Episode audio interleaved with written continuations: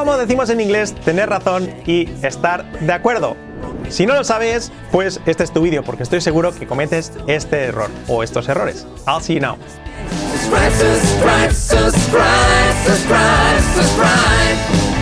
So welcome back here to You Talk TV. So hoy, lo que os decía, estos errores típicos que se cometen en inglés a la hora de decir estas frases. Tener razón y estar de acuerdo. Vamos con la primera. Tener razón. Tener razón, si posiblemente estés pensando en decir have reason, yeah, you have reason, you have reason.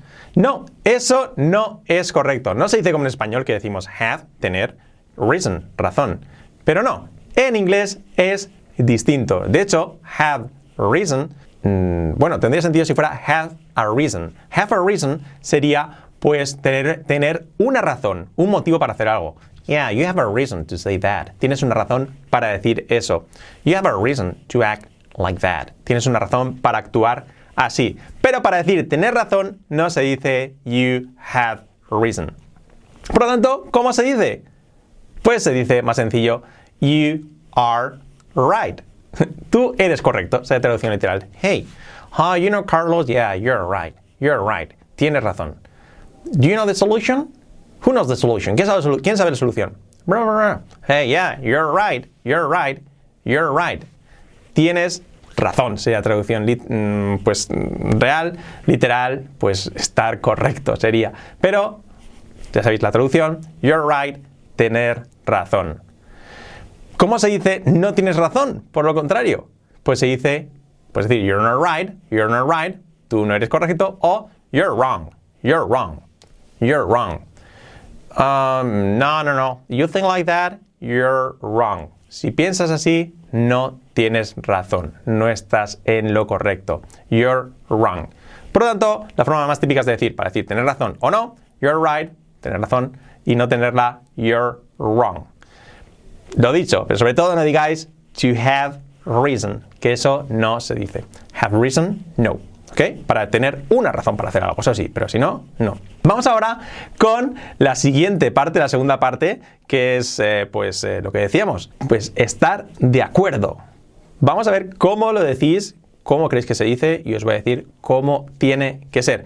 Antes, por cierto, tenéis una clase totalmente gratis con Fran y conmigo de 90 minutos sobre las tres claves para cambiar vuestro inglés en una semana y hablarlo en 8 meses con buena fluidez, buena comprensión y buena pronunciación. Si queréis acceder totalmente gratis, al acabar este vídeo, pues hacéis clic abajo en la descripción del vídeo, que allí tenéis acceso totalmente gratis. Ahora sí, continuamos con estar de acuerdo.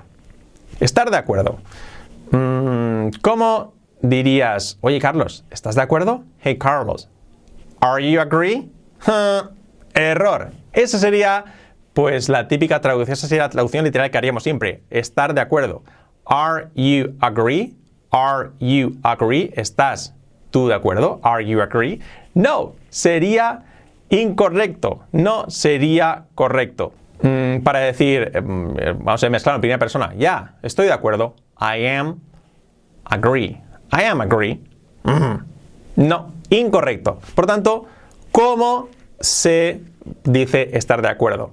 La cuestión es que en inglés no se conjuga con el verbo to be, con el verbo estar. Conjugaría como sí, acuerdo, acordar, acordar. Por tanto, no sería I am agree, sino sería yo acuerdo. I agree. Yeah, I agree on that. Estoy de acuerdo en eso. I agree on that. I agree on that.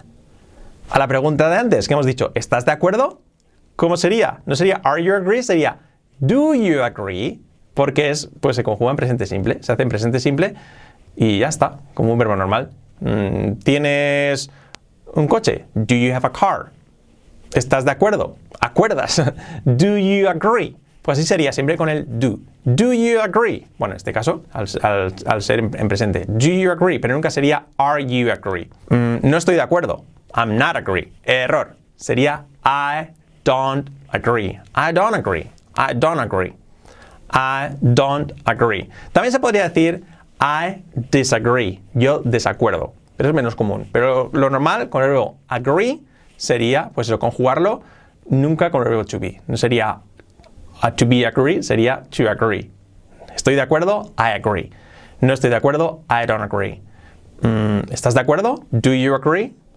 Por lo tanto, no cometéis ese error típico de decir Are you agree? o I'm agree o I'm not agree. No, eso es error, error y error. Siempre el verbo conjugado como acordar. Yeah, I agree on that. I don't agree. O Do you agree? Sería así. ¿Ok?